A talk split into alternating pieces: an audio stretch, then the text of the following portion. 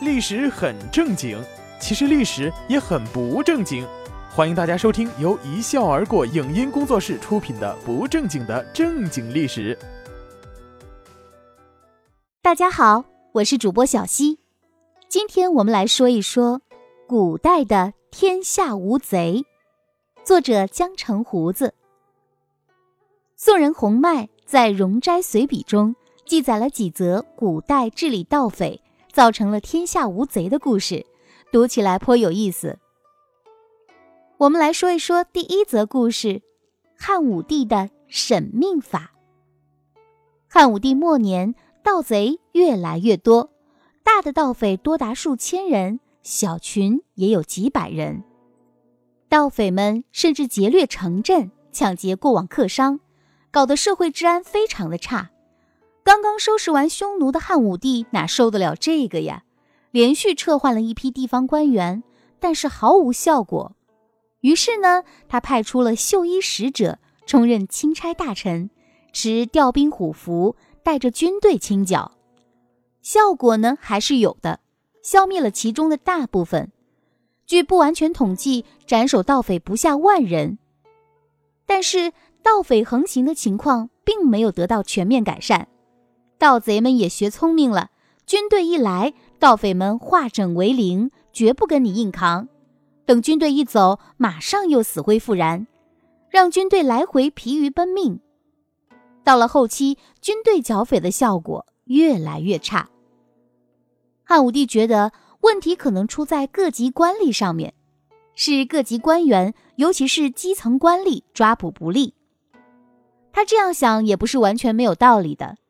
古代中国是一个宗法社会，朝廷的低级官吏大多出身地方，熟悉当地情况，与本地的盗匪之间多多少少都有些沾亲带故的。大汉朝的开国老祖宗刘邦不就是个例子吗？在当乡派出所所长的时候，跟当地的流氓地痞那也没什么两样。他们要是出工不出力，或者是与盗匪勾勾搭搭，朝廷的剿匪永无成功之日。于是呢，出台了一部专门的法令，叫审命法。审意为藏匿，命就是逃亡，也就是藏匿逃亡法，故称审命法。该法规定，成群的盗贼出现而没有发觉，或发觉了而不去剿捕，或剿捕盗贼的数量没有达到规定的标准，各级主管官吏将受到严惩。该法令还规定，出现上述情况。自两千担以下的官员都要被处以死刑。出台这项法令的目的，本是为了督促各级官吏尽心追捕盗匪。哪知道汉武帝毕竟是在深宫中长大的，完全不了解人性。自从法令颁布下来之后，全国之内居然没有了盗贼的消息。不是盗匪们被这么严苛的法令吓到了，都从良当起了顺民；也不是各级官吏从此洗心革面。六亲不认，把全国盗贼一网打尽了，而是大家都集体的失明了。对，失明了，也就是瞎了。各级官吏的眼睛里再也看不见一个盗匪了，各种报告上也绝口不提。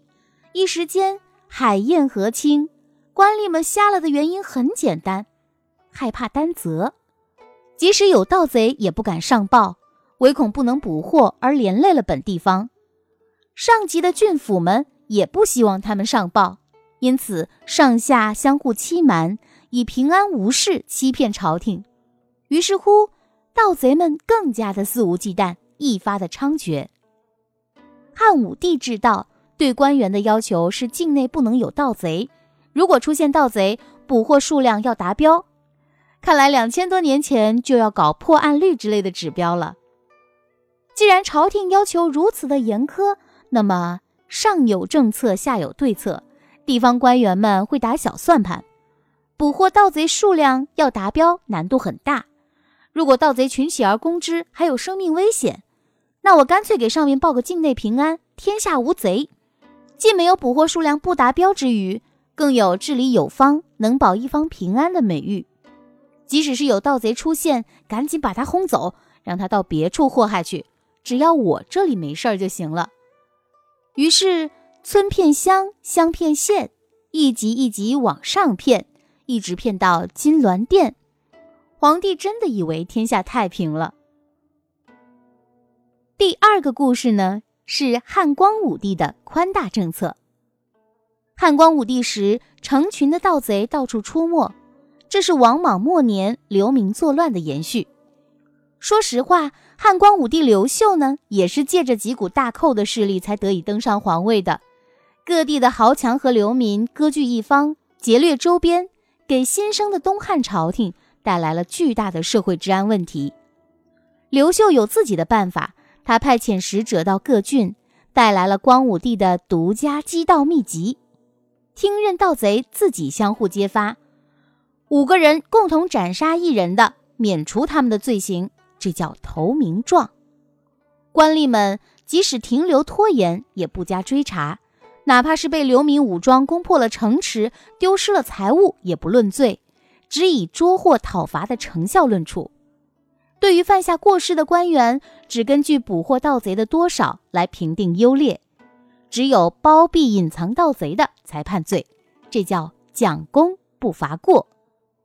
如此这样一来，官员们为了升官发财，争相捕盗，盗贼在他们眼里再也不是一个一个面目可憎的衣冠禽兽了，而是一块块通往升官大道的金灿灿的敲门砖呢，那是一个个移动的军功章。盗贼们也激动了，谁愿意干这种整天偷鸡摸狗、杀人放火、被人家指着脊梁骨问候祖宗十九代的营生啊？这个世界上除了小姐，只要有从良的机会，那还不积极争取啊？于是乎，盗贼们争相杀死同伙，瓜分财物，然后拎着同伙的脑袋跑去自首。一时间，盘踞多年的流民武装和盗贼团伙纷纷的瓦解冰消。社会治安全面好转。汉光武帝不愧是从民间来的皇帝，洞悉人性，简简单单的两招投名状，让盗贼们失信于团伙，不再能继续作恶；而既往不咎，又让他们可以安全返家，继续务农。讲功不罚过，更是官员们的最爱。有了功劳可以升迁，而且不追究不努力工作而犯下的过失。这就是一笔包赚不赔的买卖呀，傻子才不动心呢。第三个故事是崔安潜的囚徒困境。唐朝的崔安潜为西川节度使，到任后并不先去整治社会上的盗贼，下属不解，前去询问，他说：“如果没有所经之处人们的通融配合，盗贼就无法达到目的。”于是他从政府财政中拨出奖励专款，对，没听错，就是奖励专款。奖励谁呀？盗匪。他让人在城中最热闹的三个集市上张贴告示，宣布告发和捕捉到一名盗贼，赏钱五百民。五百民是多少呢？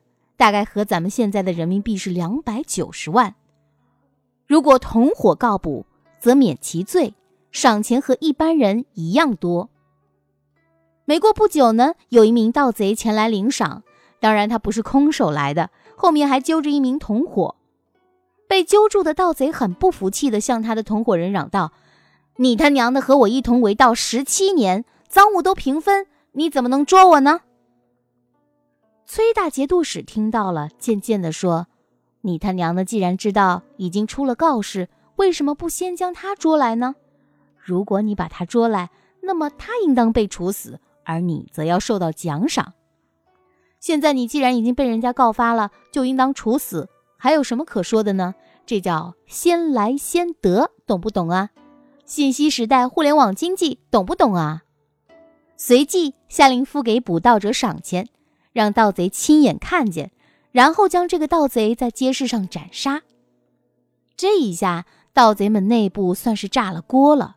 小伙伴们之间开始相互猜疑，各自相互提防，大家把全部的精力都放在不被同伙出卖上了，完全没有心思去开展业务。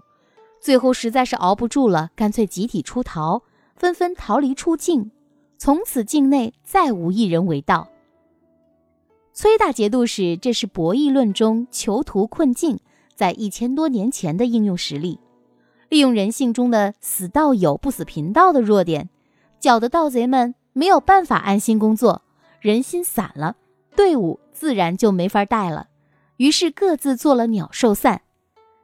但是这招呢，只能治标不能治本，本地盗贼跑到外地流窜作案去了，给邻近的州县可是带来了不小的麻烦。如同十几年前某地扫黄，刘英没抓到几个，反倒是隔壁市的夜生活突然火爆起来，这是一个道理。最后一个故事呢，是李公泽收拾山东响马。李公泽在齐州，也就是现在咱们山东的济南，当官的时候呢，境内也是盗匪横行，齐地一向多盗贼，这是有历史传统的。司马迁在《史记》中也说过：“齐人却于种豆，勇于持刺，故多劫人者。”意思就是说，齐国人对于打群架不太擅长，但是搞暗中偷袭比较拿手，所以呀，拦路抢劫的比较多。可见司马迁对山东大汉的评价可不是一般的低呀。不过呢，也怨不得别人，山东好汉的代表不就是秦琼、秦叔宝吗？那也是个劫道的呀。李公泽到了济南，严加治理盗匪，但是屡禁不止，很快就陷入了人民战争的泥潭之中。正在万般无奈之际，有一名狡猾的惯犯落网了。聪明的李公泽发现他可以利用，便在他的脸上刺字，编入军队，分在自己帐下听差。有心人李公泽寻了机会，跟这个盗贼单独聊天，询问齐州盗贼大量被捕。却屡禁不止的原因，那个盗贼回答说：“这是由于富裕之家为他们做掩护的缘故。我们这里不以盗抢为耻，反而是一种发家致富的最佳途径。这些富裕之家还建立了组织，推选出了老大、老二。如果让巡捕上门搜查，捉住一个窝藏犯，予以重罚，借此杀一儆百，让他们觉得通过盗抢发家致富的成本太高。”投入产出比不划算，这样不久之后就可以没有盗贼之患了。李公泽一听，顿时就有了办法，于是便下令，凡是窝藏盗贼的人家被发现以后，一律拆除房子。没过多久，盗贼就绝迹了。如果李公泽能活到今天，一定要让他去南方某些地方治理电信诈骗。那些地方出现的情况，不正是和齐州相类似吗？村镇的人都从事诈骗事业，不以为耻，反以为荣。大家每天津津乐道的是，又宰到了几只肥羊。如果不能从根子上杜绝投入产出比的问题，装再多的手机号码管家，那也是白搭呀。感谢您的收听，这里是一笑而过工作室为您出品的不正经的正经历史，我是主播小溪，我们下期节目再见。